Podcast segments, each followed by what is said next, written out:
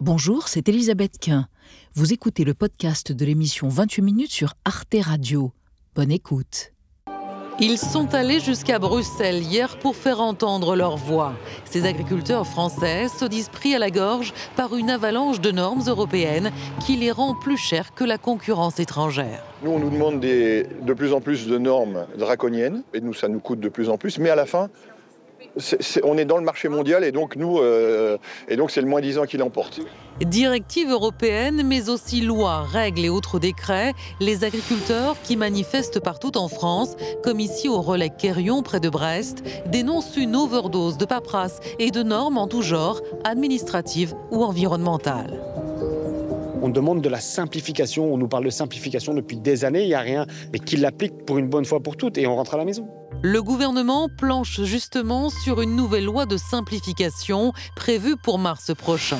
Une consultation citoyenne a été menée et Bruno Le Maire a animé depuis novembre dernier plusieurs rencontres avec des chefs d'entreprise, eux aussi exaspérés par les normes. J'étais tout à l'heure chez un entrepreneur. Cet entrepreneur nous raconte qu'il remplit euh, des foules de papiers dont le préfet nous dit qu'ensuite ils sont classés sur étagère à la préfecture. Je vois pas tellement l'utilité. En 20 ans, le nombre d'articles des codes du commerce et de la consommation a bondi de plus de 300%. C'est ce que rapporte le sénateur Olivier Riedman. Il milite depuis des mois pour la sobriété normative afin de renforcer la compétitivité des entreprises. Le fardeau normatif coûte 60 milliards d'euros par an, soit 3% de notre PIB. Notre effort de simplification doit impérativement être pensé de façon systémique. Alors le gouvernement peut-il parvenir à simplifier rapidement la vie des Français? Dans l'agriculture et le monde de l'entreprise, la France est-elle écrasée par les normes? Pour les réduire, faut-il moins d'État Qu'en pensent nos trois invités Aurélie Trouvé, bonsoir. Vous êtes euh, agroéconomiste. Vous avez fait, euh, ben, vous êtes agronome et vous d'ailleurs vous enseignez à Agrotech, hein, je crois. Vous êtes députée la France Insoumise. Et selon vous, eh bien, nous avons besoin de normes pour vivre mieux, des normes sanitaires, environnementales et sociales. Il ne faut pas les baisser, mais cela ne doit pas se transformer en surcharge administrative. À côté de vous, il va dire oui, certes. Il s'appelle Rémi Godot, journaliste, rédacteur en chef du quotidien L'Opinion. Vous avez signé un édito exubérance normative. L'État ne doit pas diriger nos vies, euh, à retrouver donc dans l'opinion. Et selon vous, Rémi Godot, la France est installée dans un état d'incontinence réglementaire, mazette, qui la rend incapable d'entendre les colères, notamment les colères des agriculteurs. Il faut remettre l'État à sa place. Et à côté de vous, Gaspard Ganzer, bonsoir. Vous êtes président du cabinet de conseil Ganzer Agency, ancien haut fonctionnaire. Vous avez été le conseiller en communication de François Hollande durant sa présidence. Et selon vous, la France a effectivement un problème. C'est un pays de droit latin qui veut tout régir par la loi, mais il ne faut pas non plus exagérer. Il y a une forme de populisme, prenez ça pour vous, à dénoncer les normes. Et on démarre ce débat, bah, écoutez, c'est pas moi qui le dis, c'est lui, avec le chiffre du oui, jour. Oui, impressionnant ce chiffre. Hein. En 20 ans, depuis 2002, le nombre d'articles du Code de l'environnement a augmenté de 653% selon un récent rapport du Sénat et c'est la même augmentation exponentielle pour les autres codes, par exemple celui de la consommation qui nous concerne donc tous au quotidien. Il a enflé de 311%. Selon l'indice de compétitivité mondiale, la France occupe le 107e rang sur 140 pays en matière de fardeau administratif. De là à parler d'incontinence, justement, Rémi Godot, est-ce que vous n'allez pas un peu loin? Est-ce que vous ne forcez pas le trait? D'abord, c'est un édito. Donc un édito, c'est un coup de gueule. Donc je ne force pas le trait. Je suis là pour défendre un mot qui n'apparaît nulle part qui est la liberté. Alors je suis pour les normes, mhm. je vais faire un disclaimer, je suis pour les normes, je suis pour le respect des normes, donc pour le contrôle. Euh, je suis conscient que dans un moment de transition écologique, il faut des normes environnementales et que c'est difficile à accepter parce qu'on change de monde, c'est vrai, on est en train d'apprendre de, bah, d'apprendre à, à, vivre autrement. Mais ceci dit, quand vous regardez la crise agricole aujourd'hui, il faut reconnaître qu'on se tous plongés dans la vie quotidienne des agriculteurs. Vous avez un exemple, vous avez une multitude d'exemples extraordinaires de lois incohérentes, de surcharges euh, bureaucratiques et de personnes qui, dans leur vie quotidienne, c'est bien beau les grands principes, mais de personnes qui, dans leur vie quotidienne, sont impactées. Deux choses. Pour montrer que j'essaie de ne pas être populiste. Oui aux normes, à condition que ça n'entrave pas la liberté d'entreprendre. Mm-hmm. Et je pense que on flirte parfois, même on flirte, on dépasse la ligne rouge en la matière. Oui aux normes, à condition que ça n'entrave pas la liberté individuelle. Et je pense qu'en la matière, on flirte aussi avec la Est-ce que ça entrave? Certains disent oui, en effet, ça entrave notre liberté. Oui aux normes. D'abord, je rappelle qu'il ne faut pas tout confondre. Il y a ce qu'on appelle la surcharge administrative. Hmm. Moi qui suis prof qui était prof avant d'être député sur la politique agricole commune, mhm. spécialisé mhm. là-dessus, sur la PAC, eh ben, je peux vous dire que même en étant spécialisé là-dessus, eh ben, je m'arrachais les cheveux pour comprendre. Et aujourd'hui, les agriculteurs n'arrivent même plus à mhm. remplir un dossier PAC, tellement c'est devenu compliqué. Ils sont obligés de, payer des services pour le faire à leur place. Ça, c'est l'administration. Mais les normes, c'est autre chose. Les normes, oui, mais du coup, vous voyez, les, deux sont les deux sont liés tout de même. Non, alors ensuite, il y a ce qui est ce qui est des normes pour mieux protéger la santé des consommateurs, pour, mieux consommer, pour mieux respecter l'environnement, pour mieux respecter euh, les droits des travailleurs. Bon, et ça, je vais vous dire quelle est la responsabilité du gouvernement. C'est qu'on demande aux petites entreprises, notamment aux agriculteurs, de, de respecter des normes, mais sans leur donner les moyens euh, de vivre dignement de leur travail, parce que c'est ça, hein, la revendication principale des agriculteurs, c'est vivre dignement de son travail. On ne leur donne pas les moyens de respecter ces normes en vivant dignement, et notamment, les... nous, on avait demandé, par exemple, 600 millions d'euros supplémentaires il y a un mois pour, pour, euh, des aides au bio, des aides agro-environnementales, pour qu'ils aillent davantage vers euh, l'environnement. Mhm. Bon, ça a été retoqué par 49.3 par le gouvernement. Donc il faut donner les moyens aux agriculteurs et aux petites entreprises de pouvoir respecter ces normes, les protéger euh, et les aider, les accompagner. Gaspard Ganzer, vous avez été au cœur de la machine de l'État. La faute à qui? Est-ce que c'est l'Europe, en effet, cette transposition de toutes les normes, ou c'est nous dans notre pays qui créons cela? Alors déjà, euh, l'Europe, c'est nous aussi, hein, parce que l'Europe, c'est pas une génération spontanée d'individus qui seraient déconnectés de la réalité et déconnectés du pouvoir public français, contrairement à ce qu'on entend souvent. Hein. Euh, la France est représentée, et d'ailleurs, conformément à son poids politique et démographique, au sein de l'Union européenne. Donc on critique l'Union européenne, on critique aussi la France et les dirigeants successifs. Donc c'est faut quand même toujours le répéter, parce que la France négocie à Bruxelles et elle défend nos intérêts. Donc je n'aime pas tout renvoyer sur euh, Bruxelles, parce que si on continue comme ça, on se retrouve dans la situation des Britanniques et du Brexit, et je suis pas mm. sûr qu'ils en soient extrêmement contents. Donc non, la responsabilité, elle est aussi nationale. Je pense qu'il y a toujours une bonne volonté. Je pense qu'on peut euh, changer des comportements par la politique, on peut les changer par l'outil fiscal, l'outil budgétaire. Peut-être qu'on ne le fait pas assez, il faut mm. dire qu'on a été un peu échaudé par des précédents, genre la taxe carbone. Et après, on peut changer des comportements par la norme. Mais le problème, c'est que je pense que certains dirigeants politiques mm. euh, ont, l'impression que c'est le seul outil qu'ils ont à leur disposition. Combien de fois j'ai vu des députés, des ministres et un vouloir avoir leur propre et un président aussi, celui avec lequel vous bien avez sûr, travaillé, Bien sûr, bien sûr. On a envie de faire on a envie de, on a envie d'avoir sa loi, d'avoir son moment mmh. législatif, son moment euh, réglementaire pour certains, même si les gens ne sont pas réélus pour des décrets, des arrêtés ministériels. Mais oui, c'est un, travers.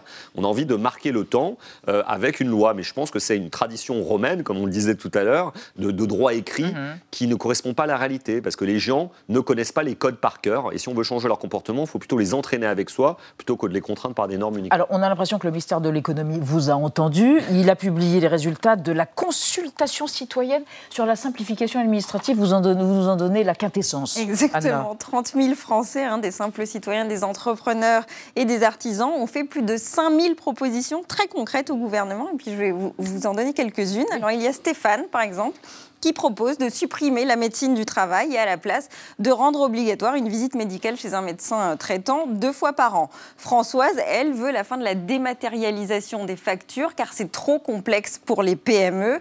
Christophe est du même avis, l'État n'a pas à mettre son nez dans chaque transaction commerciale. Autre proposition d'Étienne qui réclame la fin du dépôt des comptes annuels en ligne des entreprises, les bilans, les comptes de résultats, etc. Tandis que d'autres participants, eux, proposent, pour gagner du temps, de créer un site unique où on déposerait eh bien, tous nos documents administratifs, charge ensuite euh, aux différents organismes de les récupérer quand ils en ont besoin. Et enfin, ils sont nombreux à demander une simplification des bulletins de paie qui sont jugés trop longs, trop complexes incompréhensible, aussi bien pour les employeurs euh, que pour les salariés. Gaspard Ganzer, euh, est-ce qu'il y avait vraiment besoin de faire une convention, euh, une consultation citoyenne pour arriver à ce type de résultat Ah si, moi je trouve que c'est intéressant. Alors évidemment, il y a des choses qui ne sont pas pertinentes, comme supprimer les comptes annuels des entreprises, parce que si on dépose plus de comptabilité, c'est l'ouverture à toutes les fraudes possibles et imaginables. Il y a peut-être des bonnes idées là-dedans sur la mm. dématérialisation, notamment simplification. Mm. Moi, je, je, me souviens de deux réformes administratives qui ont été conduites au cours des 20 dernières années, et on a oublié tellement ils ont été efficaces. La première, c'est un moment, je ne sais pas si vous en souvenez, parce qu'on est certains à être un peu plus âgés autour de cette table, il y avait des fiches d'état, des, fiches d'état civil. On vous demandait en permanence, on a supprimé les fiches d'état civil, plus personne ne se souvient qu'elles existaient. L'impôt à la source, tout le monde disait que c'était impossible. Il a été possible de le faire. On a supprimé la vignette. Là, on va supprimer bientôt l'attestation d'assurance qu'on doit mettre sur les pare-brises des automobiles. On peut faire des choses très concrètes et les citoyens ne se, mm. trompent pas. Mm. Rémi Godin, en même temps, ces normes-là, elles sont nécessaires pour nous tous, pour vivre en société. Par exemple, on ne peut pas, s'il n'y avait pas de normes, il n'y aurait pas de bâtiments avec des accès handicapés, par exemple. Donc dans notre quotidien, il y a des choses qui sont indispensables. Personne ne défend le point de vue qu'il ne faut pas de normes. Parce qu'il y a quand même une forme de poujadisme, on a l'impression à dire tout le temps il y a trop de normes, et ça fait trop d'État, trop de normes. oui, vous vous trompez, parce que regardez comment les gens réagissent. Regardez ce qui s'est passé avec les Gilets jaunes, regardez ce qui se passe avec les agriculteurs, regardez ce qui s'est passé avec le logement. Mm. C'est dire, il faut qu'il y ait aussi une acceptation sociale, qu'il y ait une transition, qu'il faille changer les choses, oui, mais vous ne pouvez pas imposer des choses aux gens. Je rajoute que je parlais de liberté au début, ce sont des choses sérieuses. Le droit à la propriété, c'est important. Quand vous imposez des normes pour les passoires énergétiques, on a vu mhm. comment les gens réagissaient. Vous vous retrouvez avec des gens qui sont des gens modestes, qui se retrouvent avec un bien invendable, inlouable. Qu'est-ce qu'ils font? Et on leur dit, dans cinq ans, tout change pour vous. Et en même temps, on leur laisse cinq ans et c'est dans leur intérêt d'isoler de, leur... dans l'intérêt de la planète. Bien sûr, et si vous n'avez pas les moyens de le faire, qu'est-ce que vous faites? Alors vous abandonnez votre maison ou vous restez dans une maison qui se délabre sans rien pouvoir en faire. Qu'est-ce que vous en dites d'ailleurs, tiens, à propos de cet exemple, Aurélie Trouvé D'abord, je, pense qu'il ne faut surtout pas euh, utiliser ce qui se passe en ce moment et ce que disent les agriculteurs. pour en profiter pour faire baisser toutes les normes qui protègent la nature, qui protègent les droits des handicapés, etc. C'est quand même le gros risque, hein, je dis. Ça, pour le moins d'État, vous voulez dire, pour le moins d'État. Mm. Je vois une proposition très intéressante, là, de le dépôt des comptes annuels, le, le supprimer. Mais la question, elle est justement à qui on impose les normes et comment on fait pour les faire respecter. Par exemple, Lactalis ne dépose pas euh, ses comptes, se permet de ne pas les déposer, de payer la sanction. Euh, a réussi à c'est l'entreprise euh, la première, la première multinationale mondiale de lait, de lait, se permet, je vais revenir aux agriculteurs et faire le lien, se permet de faire de l'évasion fiscale, de ne pas publier ses comptes, de faire, de, de, produire du lait contaminé tout un temps, et puis de, de faire pression sur les prix et de payer des prix de misère aux agriculteurs, pendant qu'une ferme de vente directe, elle va subir des contrôles à n'en plus pouvoir qui vont euh, la mettre sous l'eau. Donc il y a aussi la question de à qui s'appliquent les normes et les règles. entre les très grandes entreprises et, donc je peux entendre aussi des TPE mm. qu'on ne protège pas et que par ailleurs, je finis là-dessus, ça a un lien avec les agriculteurs, qu'on ne protège pas non plus face et aux multinationales et à la concurrence parce que les agriculteurs en ce moment subissent une concurrence sauvage, sauvage. Mm. C'est-à-dire les fruits et légumes qui sont importés aujourd'hui, y compris de l'intérieur de l'Europe, nos arboriculteurs ne sont pas capables aujourd'hui de pouvoir s'aligner sur ces prix-là. Qu'est-ce qu'on fait? Qu'est-ce qu'on fait, Rémi Godot? Alors là, ça, non, vous voulez réagir. Il y a une loi. Non, je veux réagir parce que le, opposer le ah là là, le moins d'État, c'est pas bien. Alors qu'on vit aujourd'hui quelque chose d'intéressant parce que on voit concrètement ce que ça veut dire pour les gens. C'est pas une question de moins d'État, c'est une question de mieux d'État, mmh. et c'est une question de ne pas contraindre les gens pour contraindre les gens. Aujourd'hui, on découvre des trucs, 14 euh, lois pour gérer les haies, on découvre que les agriculteurs ne veulent plus, euh, ne veulent plus curer leur, euh, leur fossé parce qu'il y, a des, y a des problèmes d'interprétation juridique entre un fossé, un cours d'eau, et que vous pouvez payer des amendes. C'est ça la vie concrète. C'est pas le moins d'État et le méchant, qui, le méchant libéral qui parle de, de, ça veut dire liberté. C'est ça la vie réelle. Discutez avec un maire. Discutez avec un maire et interrogez-vous pourquoi certains maires ne veulent plus. Alors, Gaspard Ganzer, est-ce que ce que ça veut dire, c'est parce que l'administration a pris le pas sur le politique Laurent Wauquiez, le mm. président de la région Rhône-Alpes, euh, au gouvernement, dit, il parle de dictature administrative d'État profond. Il dit que c'est là qu'il y a le problème. C'est-à-dire, on veut produire des, normes pour produire des normes, mais parce qu'on ne se rend pas compte du réel, de la vie concrète des gens. Oui, mais je pense qu'il y a aussi une forme de démagogie, euh, taper sur les fonctionnaires. Euh, je pense que la machine administrative, elle fait ce qu'elle peut avec les moyens qu'elle a. on a une administration française qui est totalement paupérisée, avec des gens qui sont dans l'ensemble très très mal payés, qui ont des conditions de travail extrêmement difficiles au niveau local comme au niveau, euh, au niveau national. Si, si, je vous le confirme, j'ai travaillé 10 ans au service de l'État, je, peux vraiment vous le confirmer. Des catégories C, des catégories B qui, franchement, ont des sorts très difficiles. Et après, je trouve ça atroce de leur taper dessus en disant que c'est leur faute. L'administration n'est pas formée pour créer des normes? Même au plus haut niveau, vous qui avez fait les normes, est-ce qu'on ne vous apprend pas tout simplement à écrire des normes, Des règlements des normes? Alors, je vois, oui, effectivement, on a des cours dits. Alors, j'ai partagé les mêmes banques, l'école qu'Emmanuel Macron, donc on a suivi les mêmes cours, donc de légistique. Hein, donc, c'est la, façon on apprend à faire des lois. Façonner les lois. Alors, il y a une bonne intention là-dedans, c'est de bien écrire les. On écrit euh, simplement, etc. Mais en même temps, c'est très bizarre parce qu'on nous passe le message implicitement que c'est par la norme qu'on change les comportements. Or, moi, c'est une, des, raisons qui m'a conduit à m'intéresser aux questions de mm. communication politique stratégique. Je me suis dit que ça servait à rien de faire des normes si les gens ne les connaissaient pas et ne les endossaient pas. Et il faut accepter la norme pour qu'elle soit applicable. Mm. Alors, regardez, c'est pas une question qui date d'hier. On va regarder une archive. Pardonnez-nous pour le flou de l'archive. Ce n'est pas de notre fait. La simplification, le flou de l'image, la simplification administrative, c'est une idée donc qui remonte. Euh, enfin, on en parlait dans les années 90. Promesse de Jacques Chirac en 95, qui le fait savoir dans un message lu. C'est une histoire à rebondissement par le président président de l'Assemblée nationale, Philippe Seguin. Trop de lois tuent la loi. L'une des conquêtes de la République est la publicité de la loi. Les citoyens doivent connaître leurs droits et leurs devoirs. Aujourd'hui, l'inflation normative est devenue paralysante. Il faut mettre un terme à cette situation qui pénalise les plus faibles et entrave l'esprit d'entreprise au seul bénéfice de spécialistes qui font écran entre le citoyen et le droit. Ce doit être votre préoccupation constante, comme celle du gouvernement pour les textes nouveaux. Aurélie Trouvé, vous, vous êtes au Parlement et 30 ans plus tard, on continue à faire des lois, on continue à faire des normes. Donc vous êtes aussi responsable de cela, j'allais dire collectivement. moi, ce qui m'importe, c'est est-ce que la loi est efficace ou pas et quelle loi il faut pour que ce soit efficace. Et moi, ma crainte aujourd'hui, c'est qu'on en profite pour dire il faut, il faut moins d'État. En réalité, il faut plus d'État dans certains domaines. Par exemple, l'économie. Qu'est-ce que réclament les agriculteurs? Des prix mmh. rémunérateurs. Non, mais je vous assure, ils ont des prix qui, pour une partie d'entre eux, il y a 20% d'agriculteurs pauvres, ne leur permettent pas de mhm, vivre. Mhm. Avec des multinationales qui font pression parce que c'est des mastodontes qui arrivent euh, voilà, face à. Mais c'est plus d'État ou du mieux d'État, comme le dit Et alors, et alors mais je finis, je finis là-dessus. Par exemple, là, il nous manque une loi, une nouvelle loi, parce que ah la loi actuelle Egalim, elle ne marche pas. Donc il faut, nous on a proposé le 30 novembre dans notre niche parlementaire La France Insoumise des, des prix planchers minimum aux agriculteurs. Voilà, et ça va plus loin qu'Egalim. Bah Egalim, c'est la rémunération répartition entre les distributeurs et, les, et, par ailleurs, Voilà, et ça, ça, a failli se faire hein, six voix près. Bon, la Macronie a combattu ça et ça ne s'est pas fait.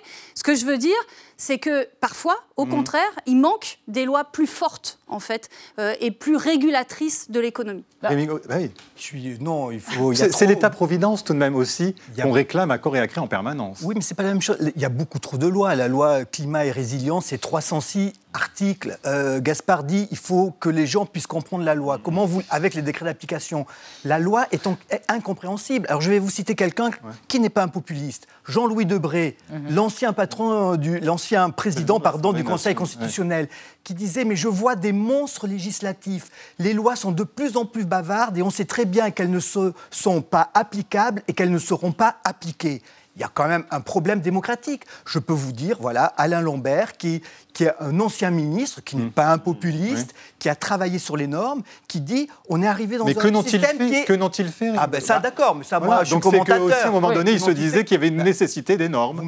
Vous m'interrogeriez sur la simplification administrative, j'y crois pas une minute. Vous allez demander à des gars qui font des normes de supprimer les normes. vous ne croyez pas au projet du gouvernement, là, et à cette consultation S'ils font des normes, c'est qu'ils pensent que les normes sont, sont mmh. bien. Donc vous n'allez pas leur dire après de détricoter ce qu'ils ont fait. Ça ne marchera pas, ça n'a jamais marché. Les chocs de simplification, il y en a tous les, je sais pas quoi, les 5 ans, les 10 ans. Donc, il y a des anecdotes là-dessus, c'est que dans ma première vie administrative, je travaillais à la Direction générale du travail, qui s'occupe du Code du travail. On avait fait une, entreprise de recodification du Code du travail pour le simplifier. Le résultat était de quasiment doubler la taille du code. Parce que quand on veut faire simple, et bon, en général, c'est assez compliqué. Et trop de normes, est-ce que c'est moins de croissance? C'est aussi ce que pense Patrick Martin, le président du MEDEF, le patron des patrons. On va l'écouter. C'est un vrai sujet. 320 000 normes qui s'appliquent aux, Français, aussi bien aux ménages d'ailleurs qu'aux entreprises, c'est insupportable. Il y en a chaque jour un, peu plus. Et il y a quand même 3-4% du PIB français lié à la surréglementation. C'est l'OCDE qui le dit, c'est pas le, le MEDEF pour situer les choses, c'est 80 milliards de surcoût. Donc euh, c'est une évidence qu'il faut qu'il faille empoigner ce sujet-là. Vous y voyez, vous trouvez que du libéralisme chevronné de sa part euh, Il faut ah, absolument euh, avoir moins de normes pour plus produire, moins défendre les salariés? Bah, Que le représentant des, grands patrons souhaite moins, de, moins de contraintes pour les patrons en matière de... y compris, alors j'imagine qu'il doit peut-être mettre dedans la protection de l'environnement, du travail, travail, etc. Je peux entendre. Maintenant, moi, en tant qu'élu euh, de, la République, euh, voilà, je, pense qu'il faut un État qui soit garant de l'intérêt général et qui donc demande au patronat, en fait, de mieux respecter ces normes. Et pour celles qui n'y arrivent pas, c'est-à-dire notamment les toutes petites entreprises, eh bien qu'on les accompagne et qu'on mm. les protège contre la concurrence, notamment d'entreprises étrangères qui ne les respecteraient pas. Alors, Émile Godot, c'est un atout ou un frein dans le cadre de la compétitivité il a raison, économique Sans être démago et dire qu'il faut plus de normes, il a raison. Les, certaines normes inefficaces, hmm. mal calibrées, brident, brident, brident l'économie, brident la croissance, bien évidemment. C'est aussi parce qu'on a des normes qu'on vend nos produits à l'étranger aussi. Émile Godot, c'est-à-dire qu'on est reconnu aussi pour avoir une qualité normative certaines, oui, Très bien, très bien. Mais vous savez, c'est aussi parce qu'on a des normes qu'aujourd'hui, il n'y a plus de cerises françaises il n'y a plus de noisettes françaises, il n'y a plus d'épinards français, que demain, il n'y aura plus d'endives et demain, il n'y aura, plus de, euh, il y aura plus de sucre euh, euh, fait à partir de la betterave. Mhm. C'est aussi à cause de ces normes. Pourquoi c'est un débat profond et croyez-moi, c'est pas du tout populiste. Vous êtes sûr qu'il y a pas des patrons qui sont venus réclamer des normes aussi Ah mais bien sûr, voilà. Mais bien sûr. Oh, mais ça, ça ne détruit pas mon, argumentation. Il faut faire confiance à la société civile et arrêter de croire que des députés, un président de la République va régir nos vies en faisant des lois et qui va réussir à tout gérer Pareil pour tout le monde sur tout le pays. Oui, mais en même temps, euh, sur des sujets difficiles comme la lutte contre le réchauffement climatique, mhm. j'ai du mal à croire que c'est, on a du mal à croire euh, que c'est spontanément que les gens vont faire des efforts pour euh, euh, changer de voiture ou rénover leur logement. Il faut ou accepter le moins de pesticides. Pas forcément. Très bien, il faut de l'incitation. Très bien. Mais justement, est-ce que vous, vous avez expérimenté, quand vous étiez encore une fois à l'Élysée, eh bien, cette volonté de normes, alors qu'au contraire, vous essayez de dégonfler un peu l'État? Est-ce qu'il y a une injonction contradictoire, finalement, non, de la société? Je pense qu'il y a toujours eu une volonté des gouvernements successifs de simplifier les choses sans vraiment y arriver, parce qu'ils sont ressaisis par le politique et la pression, on va dire, mmh. politique dans lequel à chaque fois qu'il y a un drame, euh, un événement extérieur, euh, très vite, la réponse, c'est faire une loi, faire une loi. Et euh, auprès de François Hollande, comme de son prédécesseur et de son successeur, ils ont eu du mal souvent. L'exemple le plus frappant, c'est l'immigration. On en est quasiment une loi tous les 18 mois depuis 20 ans. on n'a pas le sentiment que la, sécurité. Ou la sécurité, voilà. D'autres sujets, bon. Ouais. Aurélie Trouvé là-dessus. Dernière question. Oui, est-ce que vous avez l'impression à votre niveau, en effet, de député, est-ce que vous réfléchissez à ça au quotidien Quand vous faites une nouvelle loi, vous dites, tiens, ça va engendrer tant de normes, tant de décrets d'application, et ça risque d'embêter, pour pas dire autre chose, nos concitoyens. Je vais, vous reprendre euh, l'exemple de cette loi Egalim pour poursuivre la réflexion. On a aujourd'hui des agriculteurs 20% pauvres, un agriculteur qui se suicide tous les deux jours. Un sur cinq sous le seuil de la pauvreté. Euh, voilà. Qui vit sous le seuil de la pauvreté. Exactement. Hum euh, et, donc, bah, qu'est-ce qu'on fait? Euh, Est-ce qu'on continue à, penser que le marché tout seul va réussir à régir tout ça? Non, ça ne marche pas. Les sénateurs, ils veulent un haut commissariat à la simplification. Non, mais donc, non, mais donc la loi actuelle ne marche pas. On voit bien, il y a des gros trous dans la raquette, donc il faut une nouvelle loi. C'est pour ça qu'on propose les prix planchers. Mais vous voyez, la, la nouvelle loi, c'est pas forcément mauvais, parfois c'est absolument nécessaire. Merci à tous les trois d'avoir accepté de participer à ce débat autour de l'incontinence ou pas des normes en France. Boursouflure administrative aussi. Ce sont vos termes. Merci à tous les trois. Retrouvez le podcast de 28 minutes sur toutes les plateformes de podcast et sur arteradio.com. Et pour soutenir l'émission, abonnez-vous, commentez, critiquez, mettez des étoiles et partagez le podcast avec vos proches.